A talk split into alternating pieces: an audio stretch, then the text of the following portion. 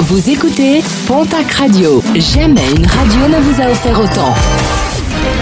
L'information locale à 9h, c'est sur Pontac Radio. Bonjour Jean-Marc Courage Sénac. Bienvenue à vous et merci de votre fidélité. L'implantation d'un pylône de téléphonie mobile sème le trouble à Artagnan dans les Hautes-Pyrénées où un collectif vient de se créer. Un collectif de riverains qui ne se disent pas opposés au déploiement de la 5G mais qui ne souhaitent euh, pas voir pousser un pylône de l'opérateur Free à proximité de leur habitation. Le collectif espère qu'une solution à l'amiable puisse être trouvée rapidement.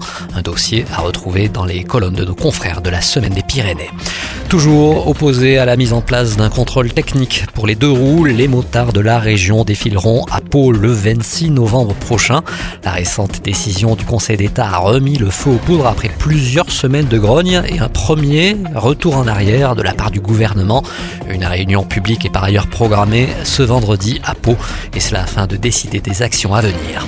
135, le chiffre du jour c'est en milliers le nombre de visiteurs cette année du côté du parc animalier des Pyrénées à Coste, une fréquentation semblable à celle enregistrée avant la crise sanitaire.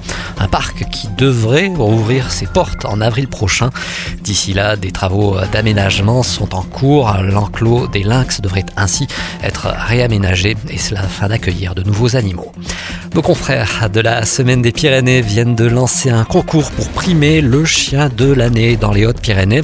50 toutous sont actuellement en lice pour décrocher le nonos d'or. Vous avez jusqu'au 16 novembre prochain pour voter, c'est-à-dire donc euh, jusqu'à demain mercredi. Photos de ces chiens et vote à retrouver sur le www.lasemaine-des-pyrénées.fr. Et puis les animaux à l'honneur ce week-end du côté du parc des expositions de Tarbes, exposition de chiens, de chats, mais également exposition avicole dans les différents halls du site. L'occasion d'admirer les différentes races d'animaux présentés, d'échanger avec les éleveurs, mais aussi choisir votre animal de compagnie ou de basse-cour. L'entrée est fixée à 5 euros.